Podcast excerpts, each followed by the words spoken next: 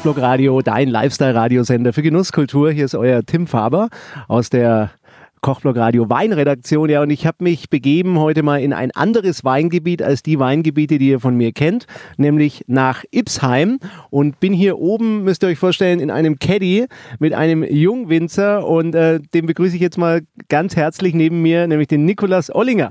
Grüß dich, Tim. Schön, dass du da bist, äh, hier im fränkischen Iphofen. Genau, Iphofen heißt äh, dieser Ort, den wir hier unten sehen, ja, so ein bisschen diesig. Ähm, wie heißt der Weinberg? Wir sind gerade an der Lage Iphofer Kalb. Ne, in Iphofen gibt es drei Weinlagen, ist der Iphofer Gronsberg, Iphofer Julius Echterberg und dann noch, finde ich, meine Lieblingslage Iphofer Kalb. Genau, und ähm, den lieben Nikolas, den kenne ich schon länger über meinen Freund, äh, nämlich den äh, Uli von Delikatessenschmiede. Ich wollte ja schon lang mal kommen und ähm, ja, ich fand das gleich spannend, Nikolas, äh, als ich gehört habe, Iphofen, denn hier kennt man ja eigentlich eher so die äh, Weingebiete um Würzburg rum. Iphofen eher so ein bisschen Schattendasein, ich denke aber nicht, oder? Ähm, denn deine Geschichte, die geht ja schon lang zurück. Ihr seid, glaube ich, in zweiter oder Generation, ne? oder dritter Generation jetzt? Dritte Generation, ja. Dritte Generation hier in Iphofen. Äh, damals hat mein Opa und sein Bruder das Weingut gegründet und ähm, jetzt so in der Familie väterlicherseits bin ich schon die neunte Generation, die sich mit Weinbau befasst. Die neunte Generation? Richtig, ja. ja. Ist ja Wahnsinn. Und immer in Iphofen? Nee, nee, nee. Also mein Vater kommt ursprünglich von der Mosel. Deswegen, also ich habe auch ein bisschen Riesling im Blut. Ähm, ja, also mein Vater, der ist quasi damals nach Iphofen gekommen, hat meine Mutter geheiratet und ähm, seit, der ist, glaube ich, seit über, über 40 Jahren jetzt schon hier in Iphofen. Genau. Iphofen äh, ist schon so, ne? Wird immer so ein bisschen äh, als Nebenschauplatz gehandelt, rein gefühlt, muss ich sagen. Also um Würzburg herum, ja, wie jetzt Sommerach, Volkach, was es sonst noch alles gibt da an der Mainschleife, das ist schon bekannter, oder? Fragen die Leute erstmal Iphofen, wo ist denn das? Nee, also Iphofen ist schon bekannt. Also wir haben ja auch ganz große Tradition, Traditionsweingüter hier in Iphofen. Das Julo-Spital aus Würzburg hat auch viel Besitz hier am Julius Echterberg. Ähm, und da tut sich schon einiges. Wir sind um die 20 Winzer im, im Ort und da hat jeder so seinen sein, Kunden, äh, sein Kundenklientel und äh, jeder geht quasi seinen eigenen Weg. So, und du hast mir gerade auf der Fahrt hier hoch auf den Berg erzählt, dein Vater, der ist so noch ein bisschen dabei, der hilft dir noch, aber hört jetzt dann ganz gar auf bei euch im Betrieb. Wie ist das, äh, wenn man als Sohn ja in solche Fußstapfen tritt? Und dein Vater, denke ich, der hat über lange Zeit natürlich das Weingut geprägt und auch den Geschmack des Weins und die Charakteristik des Weins. Wie kann man sich da behaupten und was sind die ersten Amtshandlungen? Reißt man erstmal ein paar Reben weg oder pflanzt Lavendel an oder geht im, im Weinkeller ja, und, und macht den Wein anders oder wo beginnt man da? Ja, also ähm, ich glaube, dass der Papa nie ganz aufhören wird. Äh, der bleibt immer dabei beim Weinbau. Ist auch ähm, ganz wichtig für mich so als beratende Funktion. Also man braucht immer Leute um sich herum, die viel Erfahrung haben. Und ähm, natürlich hat jede, jede Generation hat seine, sein, seinen eigenen Charakter oder sein, sein eigenes Ziel, was, was, was wir machen wollen. Ähm, ja, die ersten Amtshandlungen, natürlich, dann, dann guckt man irgendwie, was kann man besser machen und oder welche Rebsorten sind überhaupt noch aktuell im, im Bestand draußen. Jetzt, also meine erste Amtshandlung war tatsächlich halt, ähm, dass ich einen, Rotwein rausgerissen habe und da haben wir dann wieder einen Weißwein gepflanzt, Muscatella. Da freue ich mich auf die erste Ernte, die wahrscheinlich oder hoffentlich nächstes Jahr dann ähm, kommt.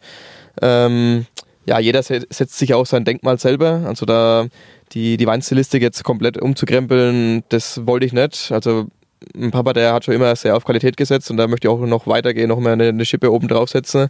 Und ähm, ja, da kommt noch einiges, aber das sehen wir dann in den nächsten Jahren, denke ich.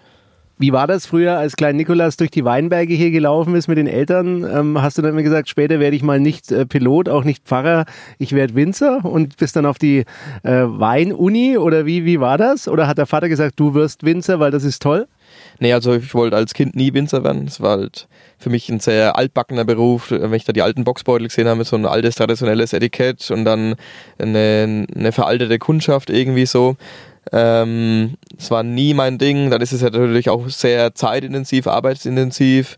Ähm, Papa hat mir immer den Freiraum gelassen, hat gesagt, also klar, kannst es gern machen, ich unterstütze dich. Oder wenn du keine Lust hast, dann lass es sein. Weil das bringt ja nichts, wenn ich jetzt so einen Beruf mache, der, der mir keinen Spaß macht. Und ja, dann irgendwann habe ich dann quasi, habe ich irgendwann den Weinvirus bekommen und habe dann gemerkt, dass Wein eigentlich ein Produkt ist, das Menschen verbindet. Also das ist ja sehr gesellschaftlich. Ähm, man sitzt zusammen, trinkt einen schönen Wein, isst was, was ganz Nettes. Es muss jetzt kein High-Class-Essen sein, sondern einfach nur eine normale Brotzeit, die halt von, die handwerklich hergestellt ist. Also gute, gute Wurst, guter Käse, ein schönes ähm, Brot. Wir haben hier im Ort mit der, Bäckerei Franzenbeck äh, einen sehr, sehr guten Bäcker. Und ähm, ja, es hat mir dann Spaß gemacht und seitdem ist jetzt, es war vor über, über zehn Jahren, ähm, bin ich dabei und es macht wirklich sehr, sehr, sehr viel Spaß. Ja, mir macht es gerade auch Spaß mit dir. Man, wir werden noch viel, denke ich, von dir hören. Ja, heute ist es ja mal, um dich so ein bisschen kennenzulernen in diesem Podcast. Ähm, vielleicht noch last but not least, du hast gesagt, du hast einen Rotwein rausgeschmissen oder rausgerissen. Welcher war das? Welche Rebe? Die Domina war das. Ja. Die Domina, obwohl das ja hier eigentlich der Renner ist, oder? In Mittelfranken oder Unterfranken. Ja, wir sind in Unterfranken. Ähm, ich konnte halt mit der Rebsorte gar nichts anfangen. Also es war für mich jetzt so weinbautechnisch, ähm, hat die keinen Spaß gemacht, die ist sehr krankheitsempfindlich. Ähm, und so die Weine hinter, die, die haben mich noch nie so richtig überzeugt. Und ich, also wenn ich halt ist halt nichts Halbes und nichts Ganzes eigentlich. Ja, kein, kein ganzer Rotwein und dann so, eine, so ein leichter Sommerwein, oder? Nee, da mag schon schöne, schöne Weine geben, aber ich persönlich mag halt lieber dann einen Spätburgunder oder halt dann, wenn man was Kräftigeres mag, dann eher halt so die Cabernet-Typen. Es gibt in Spanien auch tolle, tolle Rotweine oder Italien ja auch. Ähm, und ich meine, hier in Iphofen, wir haben halt eine gute Grundvoraussetzung für, für super Weißweine, vor allem Silvaner, Rieslinge auch oder Burgunder. Welchen Boden habt ihr hier in Iphofen? Äh, Gipskäuberboden. Also, und, ähm, also warum soll ich dann irgendwas machen, was dann für mich nur so halb ist? Dann mache ich dann lieber einen ordentlichen Weißwein. Mhm. Welche äh, Reben hast du jetzt gerade im äh, Programm? Also welche Weine gibt es bei dir? Also vor allem Silvaner, das ist bei uns die wichtigste Rebsorte. Dann, äh, dann komme ich wieder. Ja. Äh, Riesling, durch den Papa, weil er von der Mosel kommt und äh, Burgundersorten wie Weißburgunder, ein Chardonnay auch oder Oxora. Und jetzt dann demnächst ein Muscatella. Natürlich haben wir auch so ein bisschen halt noch das äh, typisch Fränkische, wie so ein bisschen Müller-Thurgau und Bacchus. Wie alt bist du? Ich bin 30. 30, also noch ganz junger Winzer. Ähm, was sind deine Geheimnisse? Willst du alle verraten jetzt im Podcast? Was gibt es demnächst? Oder so ein bisschen teasern? Hm, also ich habe so einige Sachen im Kopf, die ich mal gerne machen würde, aber ich glaube, dann da reden wir lieber drüber, wenn es soweit ist. Also dann kommen wir wieder, ne? das, da, da, gibst du mir im Prinzip ein Zeichen. Wir kommen wieder hier nach Ephofen und die trinken jetzt noch von diesem leckeren Silvaner. Was haben wir da im Glas? Wir haben gerade ähm, 2017er Silvaner, unser Guts- oder Ortswein, also aus den aus verschiedenen Epöfer Lagen. Ähm, ein ganz klassischer Vertreter hier aus der, aus der Ortschaft. Der ist schön kräutrig, kommt vom Gipskäuper, ist ganz, ganz fein, sehr, sehr elegant. Ähm, ja, ich finde eigentlich ein guter Einstieg so in unsere Weinwelt. Und da müssen wir ein bisschen Werbung machen für den lieben Nikolas, ja, ein junger, wilder Winzer. Wenn man das, was wir gleich trinken, und das ist übrigens lecker, ich habe auch gerade schon mal getrunken, heimlich, muss ich sagen, von dem Silvaner. Wenn man sich das mal bestellen will oder auch mal die Website anschauen und mehr von dir erfahren will, äh, wo muss man da hingehen? Also dann schaut einfach im Internet nach, ohlingerwein.de oder auf Facebook, Instagram sind wir eigentlich ganz gut vertreten. Ähm, natürlich freue ich mich auch, wenn ihr mal nach Hipoven kommt und uns mal besucht auf dem, auf dem Weingut. Einfach eine kurz, einen kurzen Anruf oder eine kleine E-Mail irgendwie und dann geht schon los. Alles klar, also danke, mein Lieber. Und jetzt stoßen wir mal an und zum Wohl. Auf dich und auf die jungen Winzer und wir kommen wieder. Sehr schön, ja, bis bald. Soweit euer Tim Faber hier aus Iphofen aus der Kochblock Radio Weinredaktion. Kochblock Radio.